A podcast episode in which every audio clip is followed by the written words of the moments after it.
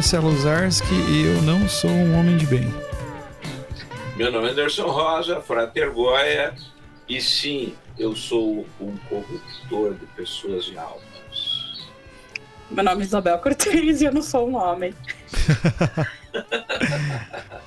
Ótimo. É isso aí, galera. Bom, Estamos aqui para falar sobre um filme. É, o título em português é Garotos de Bem.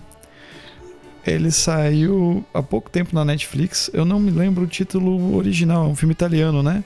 é a escola é- católica, né? Isso, é isso mesmo.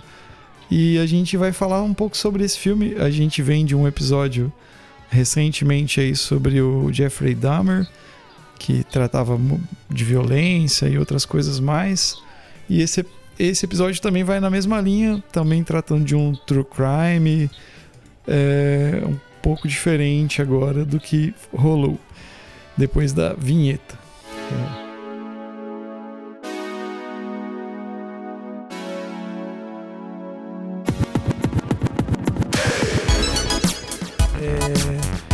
Então, ó, só pra gente pontuar, né, o leitor, o leitor, o, o ouvinte, né, o leitor. É, esse filme, na verdade, ele é baseado no livro, né, o, a Escola Católica, é isso, né, Goya? A tradução, né, italiano, Isso. sobre um caso que aconteceu nos anos 70, né, de uns assassinatos que, que, ah, que ocorreram, nos casos de violência, estupro e tal e que levaram a depois a muitas outras coisas mais pra frente, né?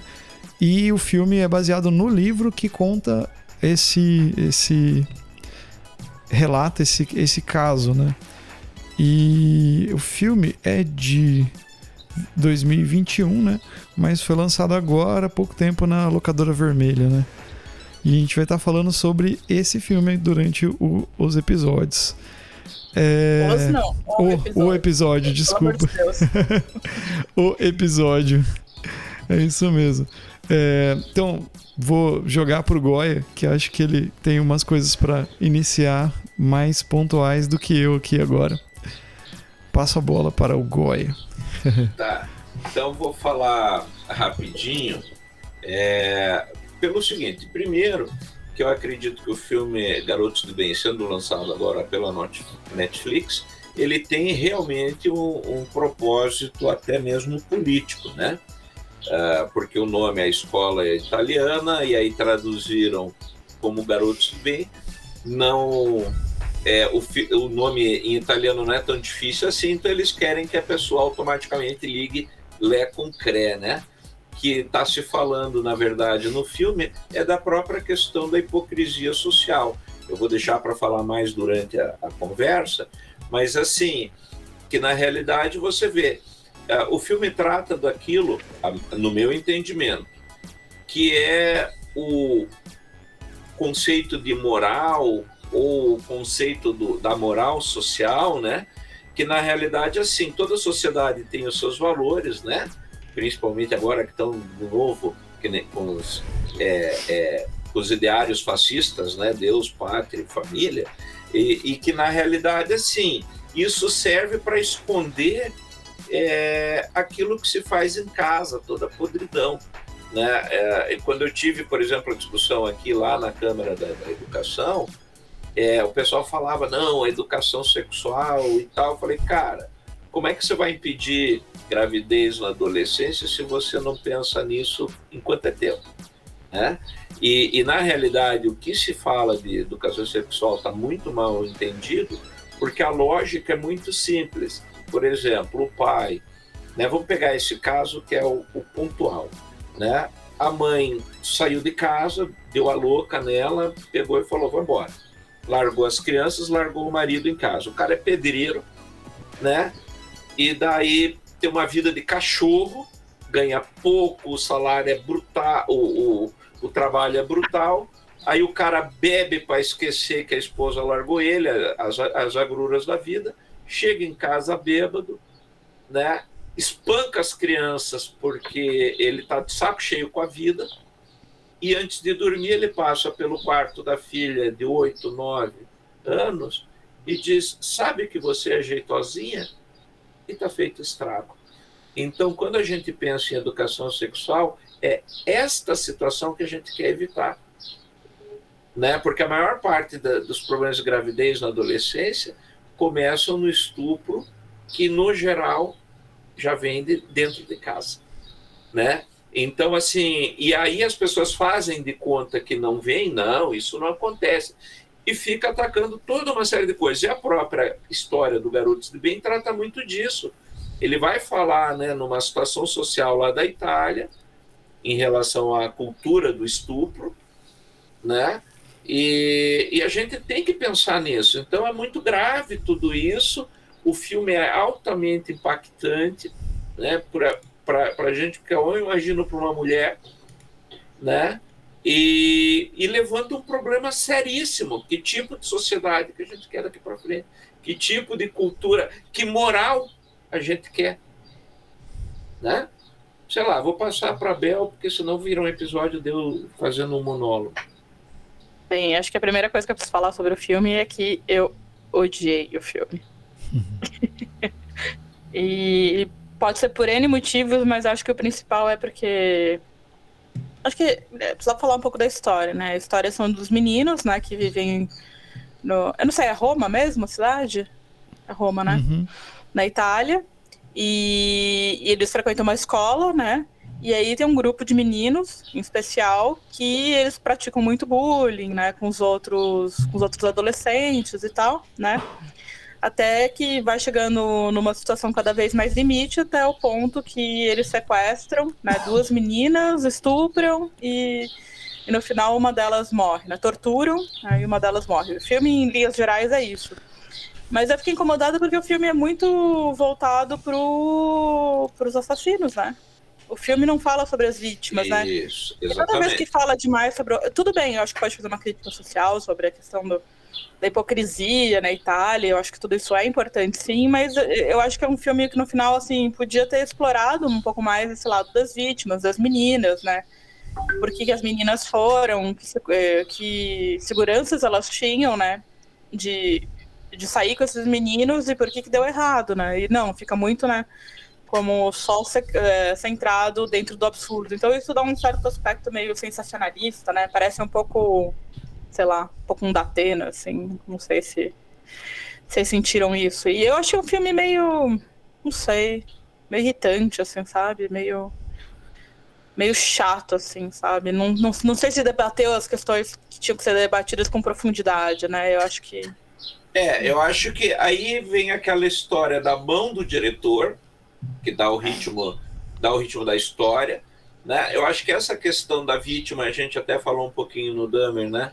É, uhum. que no geral a vítima é uma e o abusador comete vários crimes, né? Então faz sentido ser mais sobre o abusador sobre a vítima do ponto de vista cinematográfico, mas eu acho que você ali houve um esvaziamento da vítima.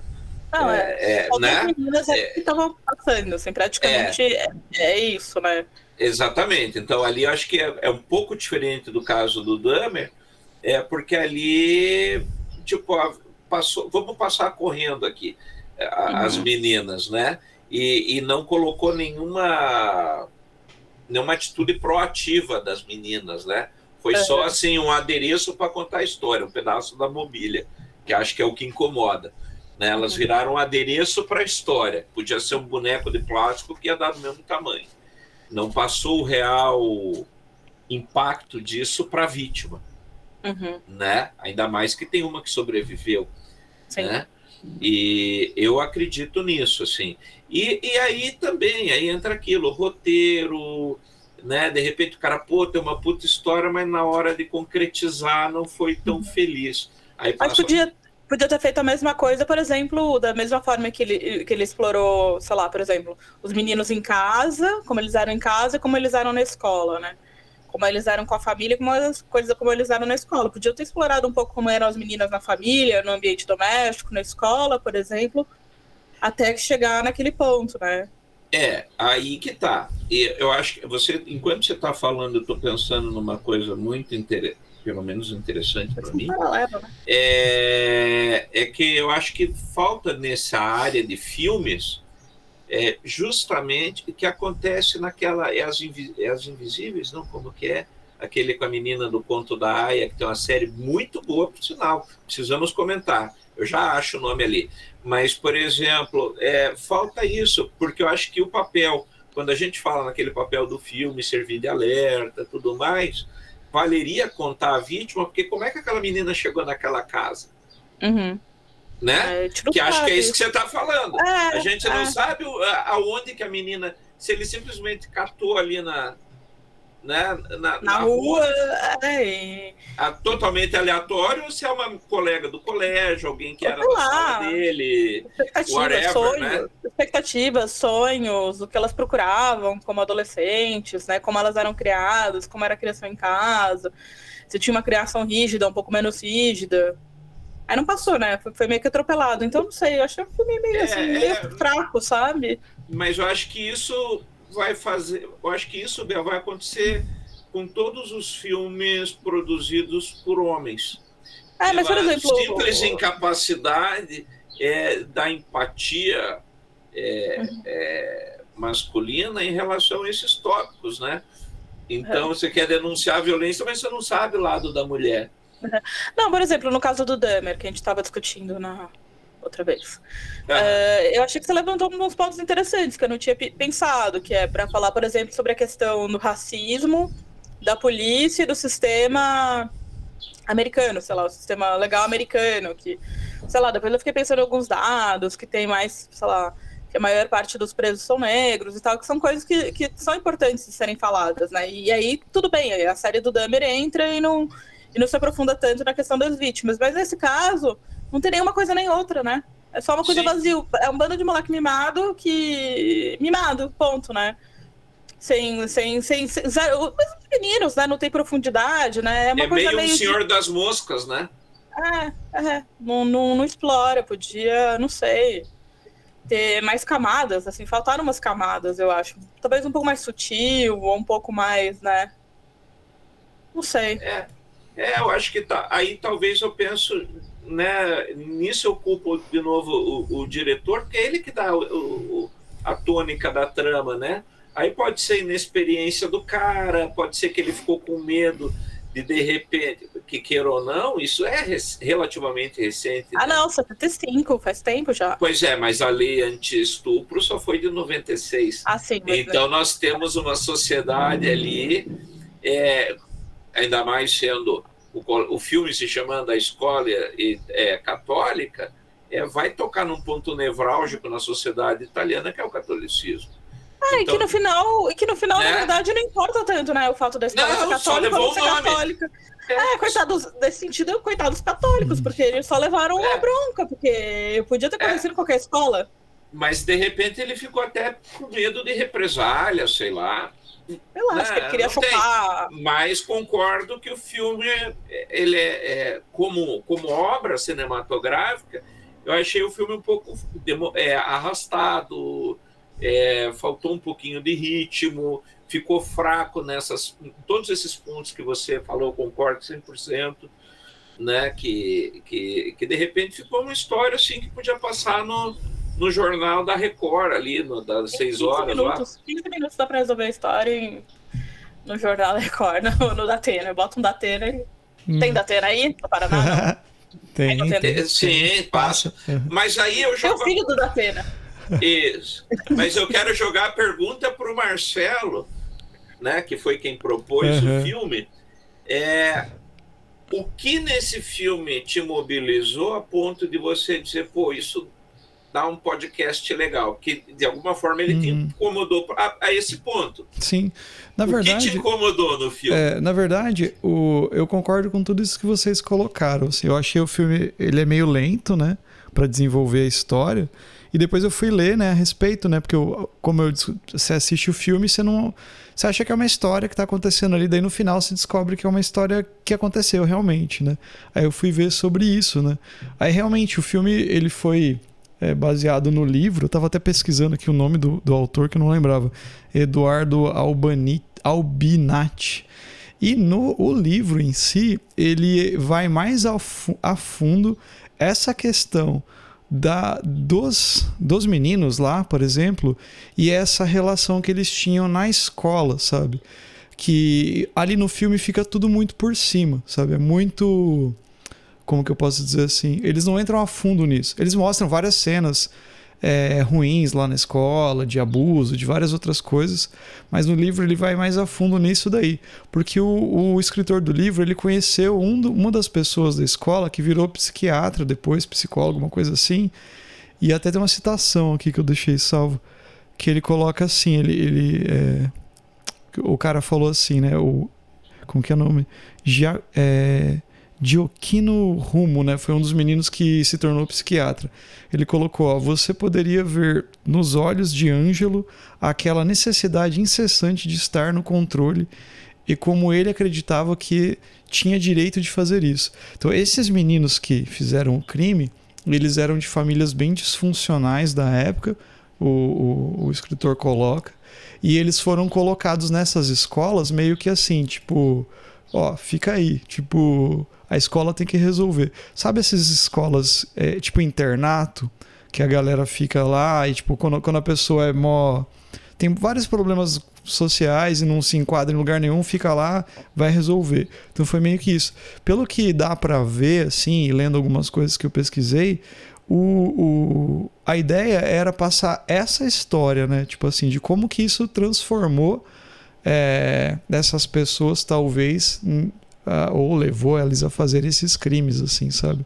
O filme ele deixa meio vago isso, sabe? O que eu achei mais legal da gente trazer para a discussão é mais a questão de como que isso aconteceu nessa época, por exemplo, em 75 foi, e como que tanto tempo depois, né, só, só foram olhar tanto tempo depois para falar, não, isso é um crime hediondo, isso é um crime que que não pode acontecer. Tanto que o caso foi chamado de Massacre de Círcio. É, Massacre de Círcio. É, e foi, na época, foi um negócio muito polêmico, muito, né? Estudantes de família, tarará, de classe melhor, vamos dizer assim, é, de uma escola católica na Itália, sabe? Foi um negócio muito, muito é, chocante, né? Para acontecer.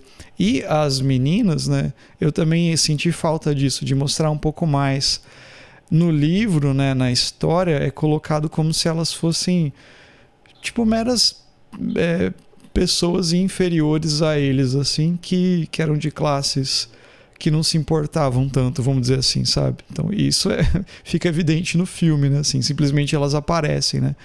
É, eu achei tudo muito rápido no filme, assim. Não li o livro, né? Eu só fui pesquisar depois para saber como é que é e tal mas eu acho que a ideia principal da, de, de contar essa história era mostrar todos esses detalhes, que daí no filme fica bem vago, né? A gente tem que ficar meio que é, ah, beleza, imaginando coisas, né? Supondo coisas, até depois você conhecer. Talvez esse filme foi destinado para o público italiano, sabe? Para quem vivenciou a história. Como, por exemplo, um caso Evandro aqui para gente no Paraná, ou o caso da Daniela Pérez, por exemplo, sabe? Sei lá. F fala, Bel. tá, tá mutado. Sem áudio. um caso Evandro, para quem mora no Paraná, ou uma Daniela Pérez, para quem mora no Rio. é, meio. São Paulo a gente não tem nada.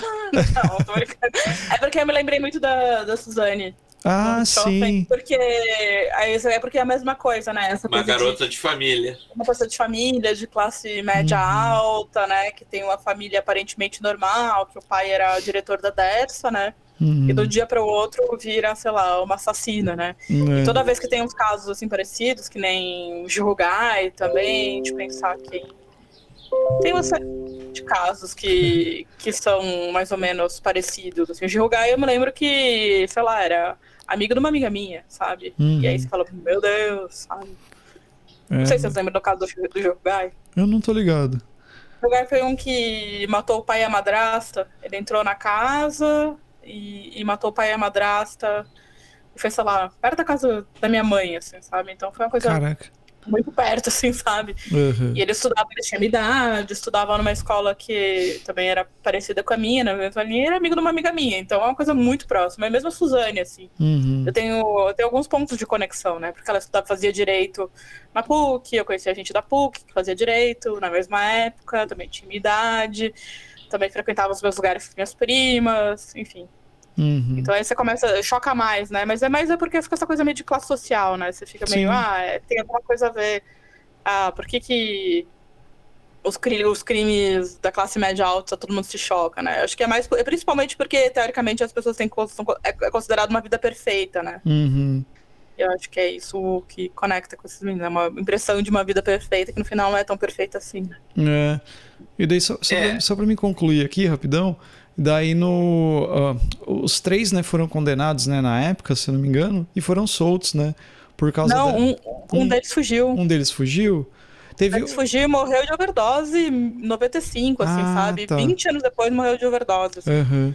E, os- e daí outro. outro e daí teve um que cometeu ainda uns dois crimes ainda, né? Matou mais duas mulheres, eu não sei qual deles. Uhum. Acho que foi assim. depois, acho que soltou e. É, foi solto e, e aconteceu isso. Então, e daí só depois que foi discutido, né, uma coisa mais, uma, mais severa com relação a, a o crime de aborto, né, e tal. Acho que não era considerado crime, eu não eu não sei Não, direito. aborto, é estupro, não Estupro, era? é estupro, é, desculpa, falei errado. Tô com aborto na cabeça, por causa das eleições. A Damares na Né? tua cabeça. A Damares entrou na minha cabeça. mas enfim, mas, mas foi isso, foi...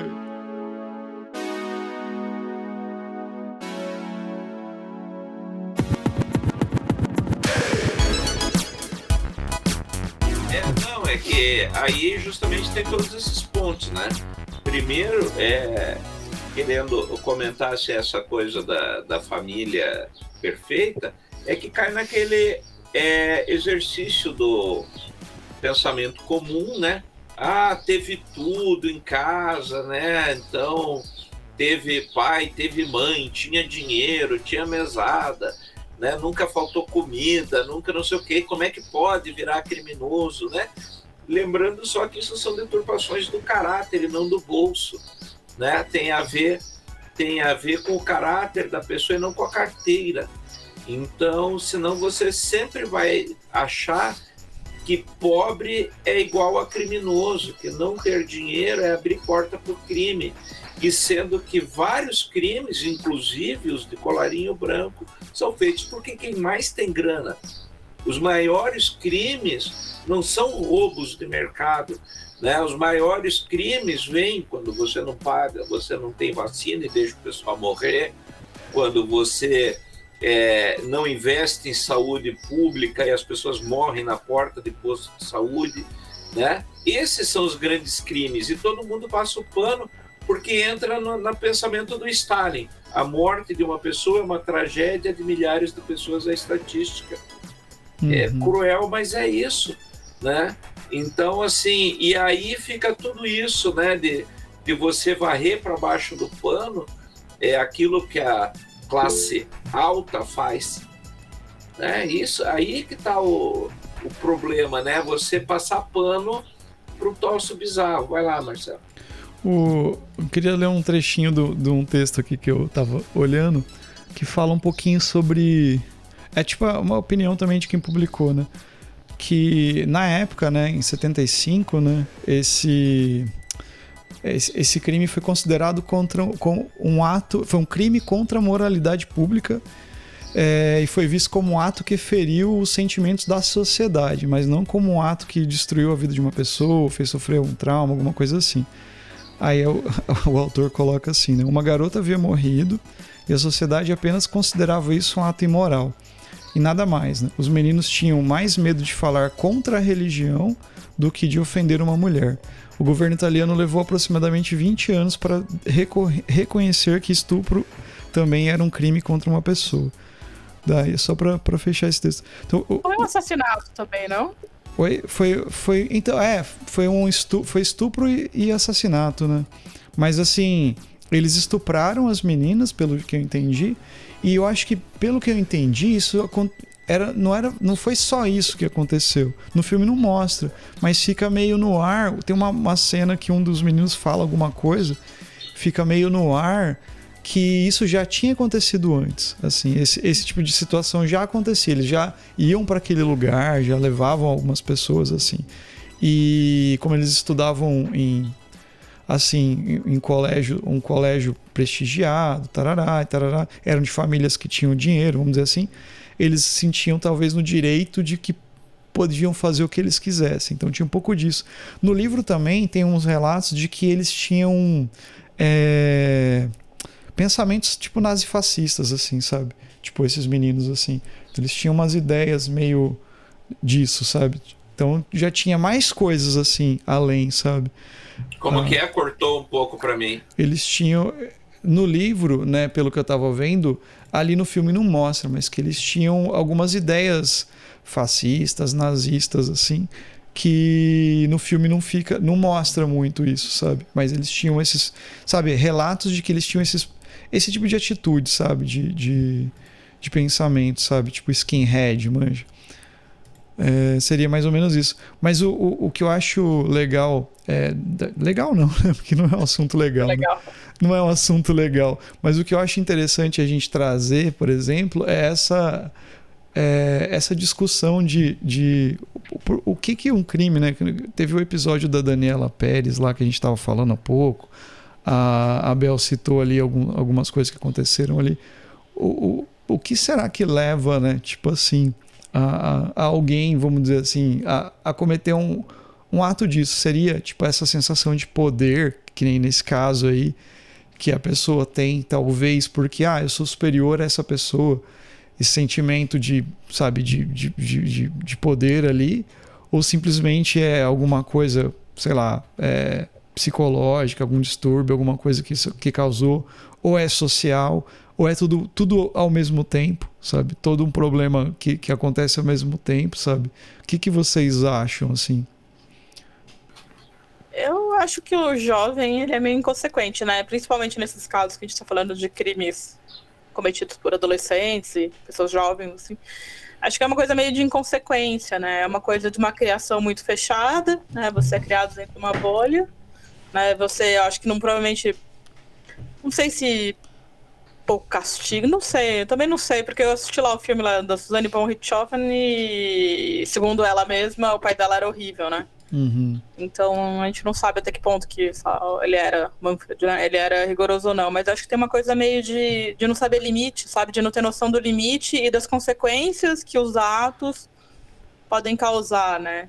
Que é uma coisa que, que acho que até que demora um certo tempo, né, pra gente ter noção na vida, né? Quando você começa a parar pensar e falar, ah, não posso fazer tal coisa, porque se, se eu fizer tal coisa, vão ter tais consequências. Eu acho que é uma coisa, é um processo Uh, não tão simples na, na, construção, acho, da psique humana, e aí é imaturidade misturado, né, com umas ideias burras, que nem os meninos, tá falando, fascista e tal, né, branco, hum. e aí acho que junta tudo.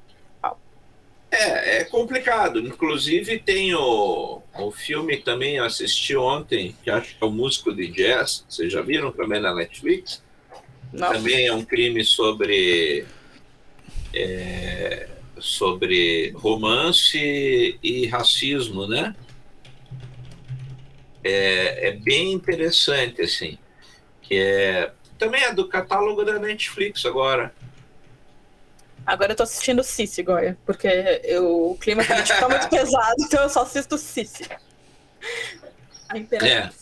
E, é, e, e, o problema é esse, né? Na realidade, você tem uma construção hoje é, social, é o filme da Netflix, é, é O Homem do Jazz. O Homem do Jazz. Na realidade. Hum. É bem legal o, o filme, assisti ontem.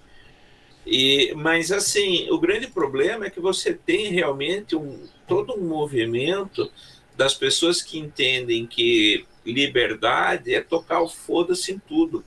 Né? E, na, e assim, eu posso fazer o que eu quiser, ninguém pode me parar e vamos ver quem é macho para tentar. E, e daí a grande questão é que o conceito de liberdade, na realidade, é minha liberdade acaba onde começa do outro. Né? É um contexto óbvio é, disso aí, são regras do bem viver. E, na verdade, são pessoas que têm aquele conceito de autoimportância que vai, é o mesmo cara que estaciona na vaga de idoso, na vaga de deficiente, é o cara que né, é, se acha no direito de fazer tudo aquilo que ele bem entende, ele é o dono do mundo, o universo gira ao redor do umbigo dele, né, e, que, e que infelizmente a gente vê é, hoje é, um grande número de pessoas aplaudindo isso, né, como sendo uma expressão de liberdade. Não é, é uma expressão de idiotice. Né? Em consequência de erros acumulados, né, de impunidade. Então, é, não é à toa que existe, é, existe, existem regras, né? E aí, nesse ponto, eu defendo a, a, o poder da religião como, como regulador, é, porque a impressão que parece é que essas pessoas, tipo, caguei e andei para tudo, né? E, e, e, é muito triste isso, porque você chega num ponto na sociedade que você não tem mais conversa, não tem mais, né? É, é e, e que aí você se sente exposto porque o que, que impede, por exemplo, de um cara chegar, que nem o Marcelo tem a escola de música, né? Aí a pessoa faz assédio com uma professora que tem ali, ou mesmo o professor. E aí, na hora que você vai chamar a atenção do cara, ele pega, tira o revólver da cinta e põe em cima do balcão. Né? Não, eu vou continuar tendo aula aqui sim. E aí? Né? Então, é isso que eu acho que a gente tem que pensar. E aí, nisso, eu acho que entra o, o Garotos de Bem, para você refletir até onde que é o, o limite, né? Porque simplesmente ali eles cagaram e andaram com tudo, né? E não é só por ser inconsequente, acho que é por ser mal mesmo. É, de novo, é a natureza do mal. Sorry, né? Mas são valores subjetivos, mas estão aí, né? Sim. E o, vocês acham, por exemplo, que nem hoje, vendo nosso cenário, infelizmente, que uh, uh, o lance da. Tipo assim, esse mal que a gente fala que, que, que às vezes o ser humano tem dentro dele e muitas vezes é controlado e a gente tem, tipo, limite disso, né? Você acha que ele pode ser amplificado dependendo de uma liderança, por exemplo? Como que é? Repete a pergunta, Marcelo. Pode ser é, amplificado, vamos dizer assim, ou até, é, tipo, vamos dizer assim, alguma liderança pode dar voz para esse mal, assim. Vocês acham que, que, é, que, é, que é, é possível? Ou a pessoa, por exemplo, vou, vou dar um exemplo, né, que a gente vive hoje, né? A gente, é, é infelizmente, tem um cara na presidência que é um cara que tem esse discurso de de ódio, de maldade, de várias coisas assim, de violência, né, muitas vezes. Isso pode incitar a pessoas a, que já têm isso embutido nelas, vamos dizer assim, já tem uma sabe, uma predisposição para não é, bandido tem que matar mesmo. Não, é isso aí mesmo, tenho minha arma aqui para me proteger. Sabe, esse tipo de, de conversa, você acha que, que isso tem muita influência ou, ou não, vocês acham? Isso é uma discussão filosófica, né? Eu tô pensando em Rousseau aqui. Você acha que o homem nasce bom e a sociedade que o corrompe? corrompe né? Você é. acha que, que, o homem é o lobo do homem, conforme Thomas Hobbes? É, eu, eu, eu sou meio ressoísta, né? Meu eu falo, ah, não, as pessoas são boazinhas e o mundo que é horrível e a sociedade que corrompe e tal. Mas eu acho que, por exemplo, a gente pensando num líder assim, né? Eu acho que ele vai esticando a corda, né? E aí todos aqueles desejos e todas aquelas raivas e todos aqueles ódios, toda aquela coisa que a gente, às vezes a gente, a gente bota para dentro, né? A gente não não fala, a gente guarda, né, sei lá, preconceitos e tal, a gente bota para dentro. E aí de repente se tem um cara que fala publicamente isso, isso dá oportunidade para as pessoas repetirem isso, né? Então não fica, não pega mais mal, né? Então tem um, um nível moral que se abaixa cada vez que ele abre a boca. Não sei uhum. se você se Toda vez que ele abre a boca, você fala, meu Deus, agora é. pode ser tal coisa. Ele uhum. fala, ah, não, pode ser homofóbico, pode ser homofóbico, sabe? Uhum. É, aí que tá. Entra, acho que isso é muito importante colocar, por exemplo, eu, isso é um ponto de vista bem pessoal, que nem a Abel falou. Né? A gente pode ir para correntes filosóficas tal, mas assim, eu acho que do meu ponto de vista pessoal, de todo o tempo que eu dou aula, é, etc., eu realmente acredito nisso, é, nesse caráter bom e mal das pessoas, e que sim, existem pessoas que simplesmente nasceram com espírito de porco, foda-se, né? E o grande e, e, assim, o que eu não acho é que, por exemplo, você vá ter uma, uma experiência social que vai transformar a índole natural de alguém de boa em má e vice-versa, né?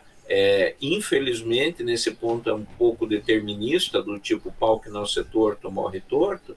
E um bom exemplo é uma série que eu falei para a gente também fazer um episódio, que é o Clark, que mostra que o cara já era traste desde criança. É uma, é uma das, das séries que romantiza é, o crime, mas ali se mostra bem que ele já criança já era pau torto, né? E, e, e, eu acho que isso realmente existe uma índole que lhe é natural e que ninguém vai. O que pode acontecer é a sociedade limitar, depois por uma série de outras questões, inclusive é por isso que existem leis. Mas é, a natureza essencial é de cada um, né? E não tem líder, não tem coisa que vá alterar isso. O que acontece? Calma, ah, calma, calma, calma, calma. Aí o que acontece, eu já vou terminar o raciocínio. O que acontece é que o líder vai legitimar isso aí. E aí é que mora o problema, que como a Abel falou, você muitas vezes é, coloca a frustração, a raiva, etc., tudo para dentro. A revolta, você não expõe.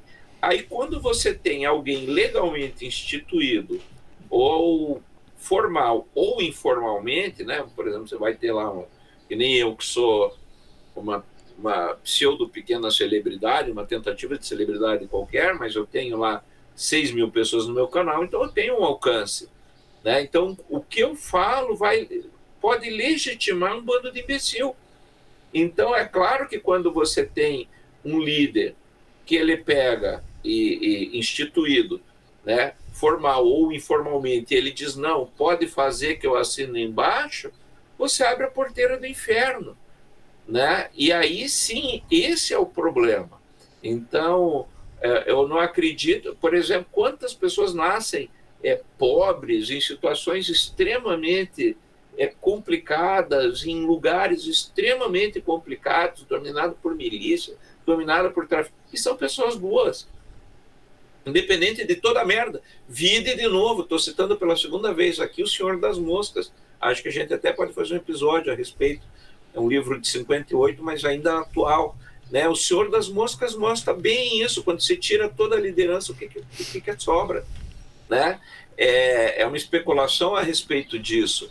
É, então, acho que tem sim, eu acho que existe o ser humano inerentemente bom e inerente mal, e o grande problema é que o social vai corroborar é, ou um ou outro. E você pode abrir as portas do inferno quando você tem um líder de merda falando o que ele bem entende e, tá. Me lixei para vocês.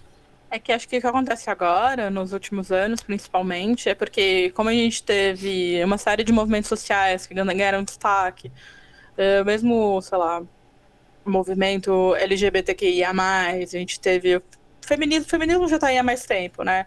Mas o movimento negro e tal, e uma série de pautas começaram a tomar, sabe, parte do público.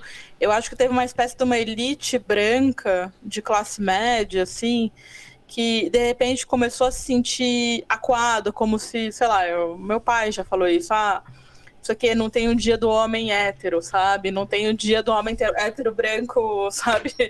E, e, é uma coisa muito doida, né? Porque é, um, é uma galera que sempre foi é, privilegiada dentro de um contexto que de repente passa a ser um. Não sei, ser, ser, ser, ser igual a todo mundo, entendeu? Uma coisa assim, talvez mais democrática, e aí quando vê você perde o privilégio, você cria suas raivas, né? E como esse problema, sei lá, eu sempre fico pensando, a galera fica falando mito, mito, mito, mas eh, o problema não é bem esse, né? Talvez uh, o, o, Bolsonaro passando vai, vai ver que as angústias né, não estão nele, né? Não, não é ele a origem das suas angústias, não é ele que vai resolver suas angústias, né? E sei lá o que vai acontecer com esse povo, né? Uhum. Porque você fica tão centrado dentro de uma figura, eu fico pensando, sei lá, tem que pensar, sei lá, no, na Alemanha pós-guerra, né? Como que foi o processo de reconstrução, né? Eu tava lendo um texto hoje bem interessante sobre é, por que elegemos Hitler, uma coisa assim. Uhum. E aí tinha razões porque a galera tinha elegido Hitler. Não é porque todo mundo era antissemita, né? Não era uma maioria antissemita. Era essa raivinha da elite, era não gostar do discurso, da forma que a elite falava, era essas pequenas coisas que acabaram levando um, ao processo. Mas todo mundo achava ele meio engraçado. Falava, ah, não, ele falava isso da boca para fora. É igualzinho o Bolsonaro, igualzinho. Aí tem que ver o que aconteceu depois na Alemanha, né? Eu não sei. Uhum. Seria ler mais. Oi, vocês acham que esse, essa discussão que a gente está falando aí, né, da, da liderança, tarará, tarará, jogando lá para a história do, do, dos meninos lá, vocês acham que, pensando naquela história, né, é que a gente só tem a visão do filme, mas vocês acham que ali, aquela escola, uh, talvez a, a, maneira que eles. A, a, a, vida social deles, você acha que. Acho que no caso seria a escola mesmo. Poderia ter uma influência nesse tipo de comportamento deles? Tipo assim, eles já seriam meninos violentos, já seriam meninos com histórico vamos dizer assim, já agressivo e tarará, e a escola lá dentro, por ser a pressão, essas coisas assim, potencializou isso. O que, que vocês acham? Difícil. Difícil. É difícil, Marcelo. Eu, é, na realidade, dentro do que eu falei mesmo, é, pode ser a melhor escola do mundo. É, é o pau torto, sabe? O cara já está ali na, na, na, na índole, né? O uhum. que pode acontecer é a e você vê que a escola até chama os pais e fala, porra, velho, olha o cara aqui. E aí o cara vai lá e desmantela o filho, né? Dá uma descadeirada no piá. É, então a escola, em certo aspecto, até estava tentando conter, mas já percebia o problema. Talvez não tenha tentado o suficiente, uhum. né?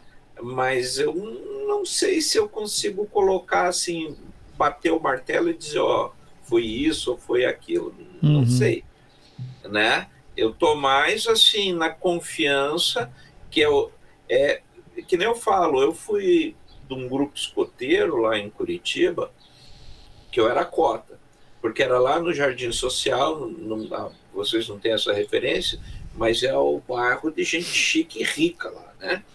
Então era um grupo escoteiro é, que hoje tem muita gente que é deputado, senador e que veio desse mesmo grupo escoteiro. Então era um grupo escoteiro que tinha muita grana em época militar. E, e eu era a cota porque eu não tinha grana para pagar, então eles deram é, bolsa integral, então eu era o pobre no meio de rico.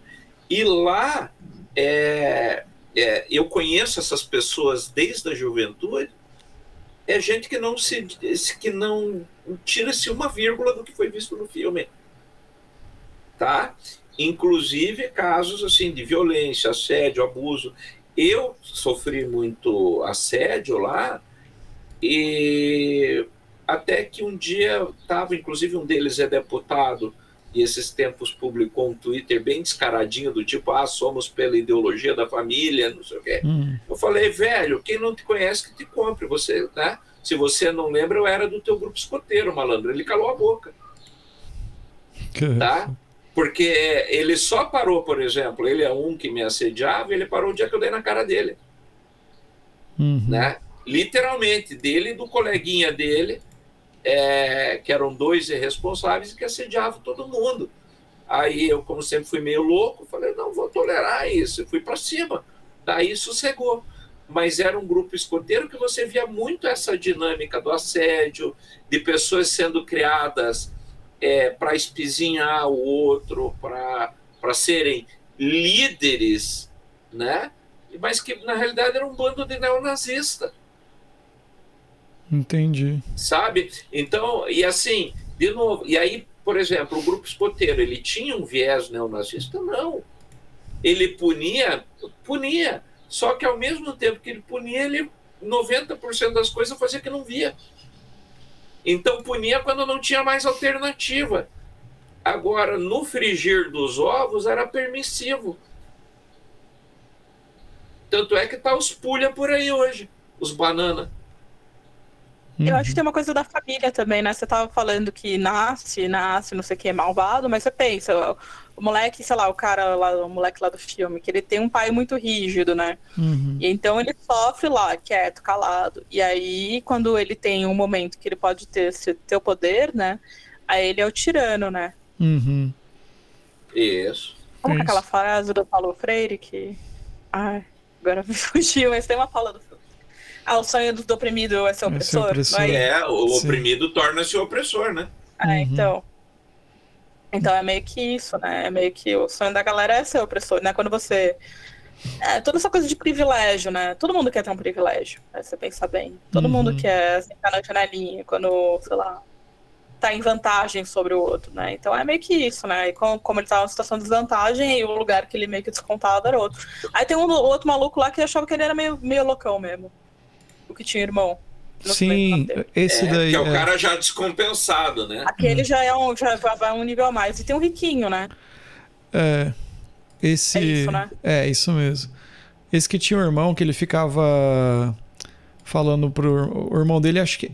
Não sei se o irmão dele era, era homossexual ou não, mas ele ficava meio que falando umas coisas pro irmão dele, pra ele pegar umas meninas e não sei o que, tarará. É esse, né? Que você tá falando. É, Eu não sei. é né? mas é que aí é, é história, né? Não é que ele era talvez homossexual ou gay. Se Uhum. for também. Sim, não, não É, é. Mas, é, Mas ele fazia é bullying com ele esse- por causa disso, eu quero dizer. Mas é que aí quem tem esse comportamento opressor, dominador, né, etc., Sim. ele é a pessoa que é o predador, né? Sim. Então ele acha que todo mundo tem que ser predador. Então é, você tem que ir lá, você tem que conquistar a menina. Se ela não quiser, você faz na força, tal. E o outro simplesmente pode ser um cara easy way. Cara, eu quero Não, que a né? menina goste de mim. Pronto, só isso. Uhum. É, então você é viado. É, Né? tinha umas coisas Você assim. entende? Eu acho que é mais nessa linha ali. Aham. Não sei, Bel, o que, que você. É, eu não lembro se ele era gay ou não, É, mas não não- importa no final. Não importa, porque. Exatamente. É, tem uma cena lá que, que ele, eles estão num lugar, daí esse, esse irmão mais velho tá vendo uma menina passar e o menino É a menina do cumprimenta. sorvete, né? É, daí, daí, nossa, ele trata a menina super mal, fala umas coisas, a menina fica toda. Foi bem foda essa parte. E o menino, o irmão dele, fica todo desconfortável também, assim. Então, assim, mas enfim, é, eu entendi. Não, eu joguei isso daí só por é, essa ideia da talvez a escola ter influência nisso pelo fato da rigidez ou alguma coisa assim. Ou não sei. É que eu fico pensando assim, por exemplo, tudo que é. Eu tenho uma, uma questão, assim, de questionar, principalmente a igreja, né, no que diz respeito à, à crença, a dogma, essas coisas assim também, e toda essa. Ah, e toda essa, essa pressão que a igreja coloca, sabe, nas pessoas. É, até pelo fato de, de coisas que eu vivi. Por exemplo, quando eu era pequeno, ah, sei lá, eu tinha medo do diabo, porque hoje eu não acredito em nada, assim. Mas porque minha avó falava muito que eu não podia fazer tal coisa. E eu ficava muito com a minha avó, né? Minha avó cuidava bastante de mim. É, que minha mãe e meu pai ia trabalhar fora. E, eu tinha muito medo, sabe? Eu tinha medo assim, tipo, nossa, se eu fizer isso, o diabo. Eu sonhava, cara, eu lembro de umas coisas assim que, que eu lembro, sabe? E isso é um exemplo, né? Mas outras coisas assim, sabe? Tipo, eu lembro que uma, uma vez que, que eu descobri que se eu fizesse alguma coisa específica lá, eu ia pro inferno, ou eu ia, ou não ia pro céu, ou, sabe, umas coisas assim. E daí você fica com aquele medo, sabe? E, pô, eu era criança, eu lembro disso até hoje, né? É, eu tinha. Fiquei com muitas dessas questões, sabe? Tipo, de. Dessas crenças serem meio que uma maneira, é, tipo, de controle, de, sabe, de, de coisa assim.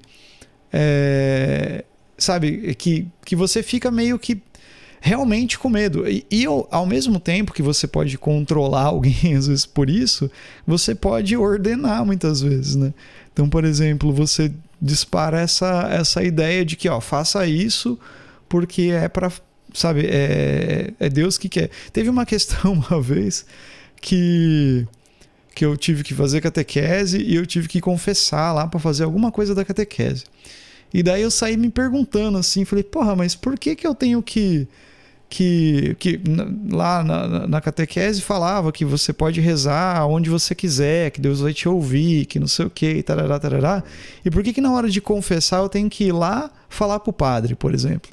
E daí eu saí me questionando, daí eu falei assim, mas poxa, mas por que que Deus não fala comigo então? Ele fala com o padre, qual, por, porque o padre estudou, eu tô estudando também, né? Tipo, porque, sabe, tem umas coisas assim, sabe? Tem essas, essas questões que eu sempre, que, sabe, me, me, pegaram bastante. Talvez isso seja um dos motivos desse filme ter me marcado um pouquinho mais, assim, de ter me chamado a atenção, sabe, assim, e, da, e do lance de eu procurar algumas coisas depois para ler e tal, assim.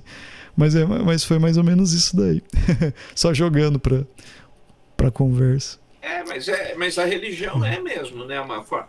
É, de novo, olha o exemplo que eu sempre dou nas aulas lá do Moisés. Então, quando ele sai do Egito, sempre tem uma, um dilema de 4 mil, 40 mil, 400 mil, 4 milhões. Eu acho que está em torno ali 40 mil, alguma coisa, de judeus que saíram para o deserto é, no Egito, até porque não tinha tanta gente assim no mundo para você ter um milhão de judeus andando, né? Mas que seja em torno de 40 mil por aí, já é um número grande. Imagine que o cara foi pelo deserto é, é, tem várias coisas nessa história, né? Primeiro, que se você olhar no Google, dá seis dias de caminhada e ele levou 40 anos. Ele Mas se é, perdeu.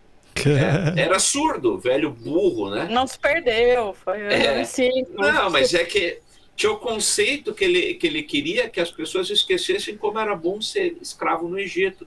Ser escravo. É que nem você hoje tem um ah, subemprego na França. Porra, cara vai comparar um subemprego na França com um subemprego no Brasil, né? É, é, você há de convir que tem suas diferenças sociais aí, né? Então, é, a, a, miséria na França é totalmente diferente da miséria do Brasil. Né? Nós faz, conseguimos ter o dom de fazer o nosso pior que o concurso do cavalo do bandido. Mas, whatever. Então, era muito bom ser escravo no Egito, porque na realidade você tinha uma vida normal. Você era escravo porque você estava pagando uma dívida. Não confundir jamais com a escravidão que ocorreu, por exemplo, aqui no Brasil.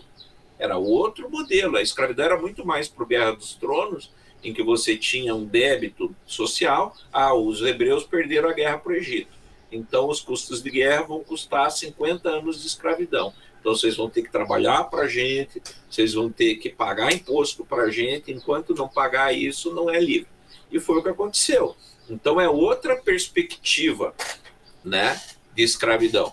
Mas é, o Moisés e aí você tira o, o cara que tinha casa, tinha emprego, vivia com uma comida boa no Egito para levar o cara para o deserto. Né? Então Moisés levou 40 anos que ele queria que o pessoal esquecesse isso aí. Porque enquanto tivesse um judeu que lembrasse que era bom ser escravo no Egito, corria o risco de voltar todo mundo. Né? E ele mesmo não entra na Terra Prometida. Mas o, o que eu quero falar dessa história não é isso. Acontece que ele, 40 anos andando, se é que foram 40 anos, né? mas ele andando ali no deserto, um bando de gente que era que estava perdido no deserto, vê uma turma passando fala: Cara, é mais fácil sobreviver me juntando com eles do que tentando sozinho.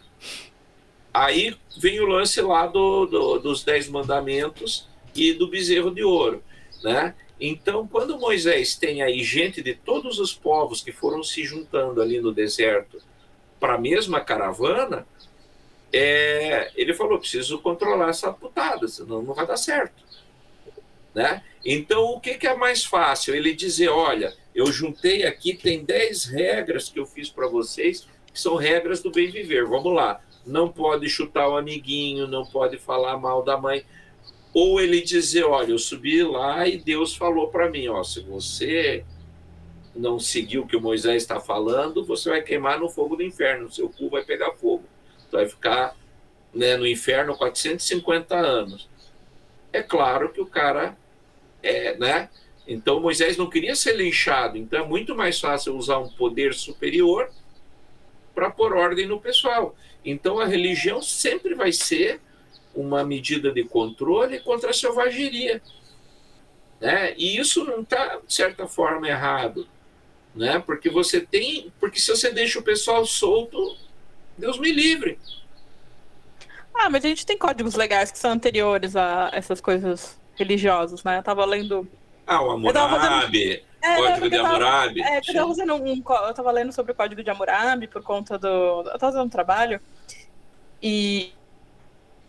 E, e aí eu tava fazendo um trabalho e aí tinha um negócio, por exemplo, que já tinha regulamentação de águas no, no- na Mesopotâmia, sabe? E aí eu fiquei pensando, nossa, tipo, tanto conflito de água. Eu sei que água é um assunto meio genérico, mas é uma coisa que já, já é previsto, né? Agora, essa coisa da religião como forma de controle.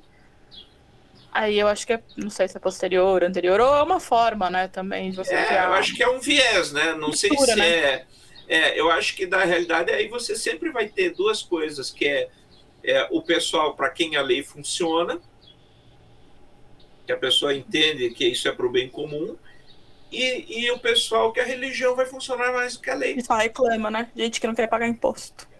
É, né? Então acho que tem, eu acho que sempre teve esses dois é, focos, né? Porque ao mesmo tempo que você tem gente que, que se você disser, ó, você vai para o inferno, a pessoa anda na linha porque se caga de medo de ir para o inferno, por, pelo desconhecido, e tem gente que tem mais medo de ir preso do que passar resto da eternidade no inferno. Então acho que tem esses dois lados, né? Você sempre teve. Ou o terceiro lado, né? Que é apenas você ser empático com outro ser humano, né? Que você fala, É. ah, não vou bater no outro porque, sei lá, porque dói, dói em mim, então vai doer no outro. Então talvez eu não deva bater no, no amiguinho, né? Não Uhum. matar porque também não gostaria que isso acontecesse comigo. Que é uma coisa de empatia, que não tem nem a ver com religião, nem a ver com, com lei, né? Você não tá sendo obrigado por um sistema, né? Uhum. Que é Exato. como, que é como as coisas deviam funcionar, né? Na É, verdade. é verdade. O- Vamos encaminhar para um final, então? Hoje foi eu que falei. É, então, é, considerações finais aí de vocês? Nada, Ah, nada a declarar. Não sei, eu achei é um filme pra assistir na velocidade 2, na minha opinião. Vou criar agora umas categorias assim. Esse filme você assiste um pouco rápido, porque ele é, le ele é lento Ele é e no final lento. não fala muita coisa. Então é isso, é um médio. Uhum. Médio, médio, mas levanta umas questões interessantes assim, sobre maldade e tal, que podem ser aprofundadas com, com outras obras. O Gaia falou do Senhor das Moscas, eu lembrei daquele filme chamado A Onda, Sim. talvez valesse a pena discutir. Boa. Lembra, leva, leva para outros temas que podem ser interessantes. É, enquanto a É gente isso. falava, eu, lembra, eu lembrava desse filme, enquanto a gente tava falando disso. É, então, eu já que na pegada da Bel eu vou corroborar, então não vou repetir o que ela falou, né? Mas aí eu vou dar outras dicas de filmes. Tem alguns filmes que é interessante, não sei se vocês viram todos. Então, a Onda mesmo tem duas versões, a dos anos 80 e a de 2006. As duas são excepcionais por motivos diferentes. Lembrando que a de 1980 fala do experimento que aconteceu mesmo na universidade. E a de 2006 é uma variação é, alemã, porque pega em alguns nervos expostos. Então o pessoal mudou um pouco a história. Uhum. Depois tem outro que é O Senhor das Moscas. Tanto o livro como o filme são excepcionais e pega na mesma vibe. É American X, ou em português, uma outra história americana, com. Já digo É o nome o- do autor. É. Ai, cara, eu tô ligado. É É o Edward Norton. Edward Norton que fez, né? né? Fabuloso o filme, ele é um skin, ele é um skinhead arrependido, né? É, e outro é um filme alemão chamado O Experimento, Das Experiment, tá? Das Experiment é, é o seguinte, é, se chama O Experimento, né, em alemão Das Experiment, também é uma coisa que aconteceu, em que os caras queriam fazer um experimento sobre a reclusão, sobre prisão. E daí eles contratam as pessoas para ficar 30 dias no papel de prisioneiro e 30 dias no papel de guarda. Esse é, um- é- é uma história real também, é um experimento É uma história Stanford. real. É um E aí-. Isso, e o experimento deu maior merda, porque no terceiro dia eles tiveram que interromper, porque os caras que pegaram como carcereiros começaram a agir como carcereiros, e os presos como presos, e aí a merda se instalou, né? Então é um filme altamente interessante. Então nessa pegada assim de comportamento social, eu acho que vale o link, né? Rememorando a onda, as duas versões, é, Senhor das Moscas, o livro e o, e o filme, a Das Experiment ou uma outra história americana e o desculpa, Não, é, são dois. American X é uma ou uma outra história americana e o experimento, né? Sim. Então vale a pena toda essa linha que vai ajudar a abrir a cabeça de quem está é, quem se interessou por essa temática social a entender o tema. Acho que é bem legal, dá para fazer altas discussões para quem é professor no ensino médio e universidade. Sim. É, eu, só, só, eu lembrei de uma coisa bem rápido. É porque eu acho que o cara que participou do experimento de Stanford, um deles e tal, que trabalhava com o sujeito lá com o professor de Stanford, era o Una Bomber. Vocês sabiam disso? Não, não sabia. Eu, eu acho que, eu não sei se eu tô viajando muito, é, coisa corta depois, Marcelo, mas eu acho que ele é o Una Bomber e eu acho que ele vem do experimento de Stanford, é um cara que pirou depois disso. Depois ele virou Una Bomber, pronto. Caramba. Pode falar. eu, vim, eu vim pesquisar aqui se é mesmo. Mas não, não achei nada. Depois eu vejo. Não, parece que tem sim, o experimento de Harvard que criou o Una Bomber. Harvard e Stanford. Ele está falando aqui, né? Ted, Ted Kaczynski, o Nabombre, MK Ultra. É, então talvez não seja o mesmo. Não é o mesmo experimento. Experimento, mas é uma mesma é, coisa, é um psicólogo fazendo foi parte, Ele foi parte de um experimento em Harvard que durou é. três anos. Né? É, o evento de Harvard. Harvard é aquele da tortura, não é aquele da tortura que tem uma sala. Ou aquele que as pessoas mentem. Você entra numa sala e todo mundo fala, você vê quanto que as pessoas. Sim. Isso dá outro episódio, hein? Eu acho que. Sim. Isso é um outro, é um outro episódio. É. Eu não sei qual, de, qual que é o. Qual que é o. Esse que as pessoas mentem é um que fica numa sala, uma pessoa dela vai dar um é. choque lá, é, é, isso? Não, não, não. Tem, tem esse que ficam duas pessoas numa duas salas, uhum. aí você vai, cada vez que você erra, uma coisa assim, que você tem que dar um choque na outra pessoa isso. e a outra pessoa grita. Esse é um. Aí tem um outro que você entra numa sala e todo mundo, sei lá, tem uma, sei lá, um, dois objetos, sei lá, um objeto, sei lá Uhum. Objeto vermelho e objeto bege. Aí todo mundo fala, não, esse é vermelho, né? E aí tem todo mundo concorda, porque todo mundo combinou antes e fala, não, não, isso aqui é vermelho, né? Uhum. A não ser uma cobaia, né? E aí a cobaia não sabe que ela é cobaia, né? E aí vê quando que até que ponto que ela começa a falar, não, esse uhum. realmente é vermelho. Então você começa a mentir porque você tá dentro de um ambiente coletivo. Que doido. Nossa, coisas horríveis. Esse daí eu não, não tô ligado, não. Esse eu não, não, não vi. Não, não, não sei pode fazer um Mas, vamos fazer. Eu vou, eu vou. Esse do, da sala lá, eu vou, eu vou dar uma verificada de novo, faz tempo que eu vi isso aí. É, mas legal. Então é isso aí, galera. É... Bom falar com vocês de novo. Forte abraço e até a próxima.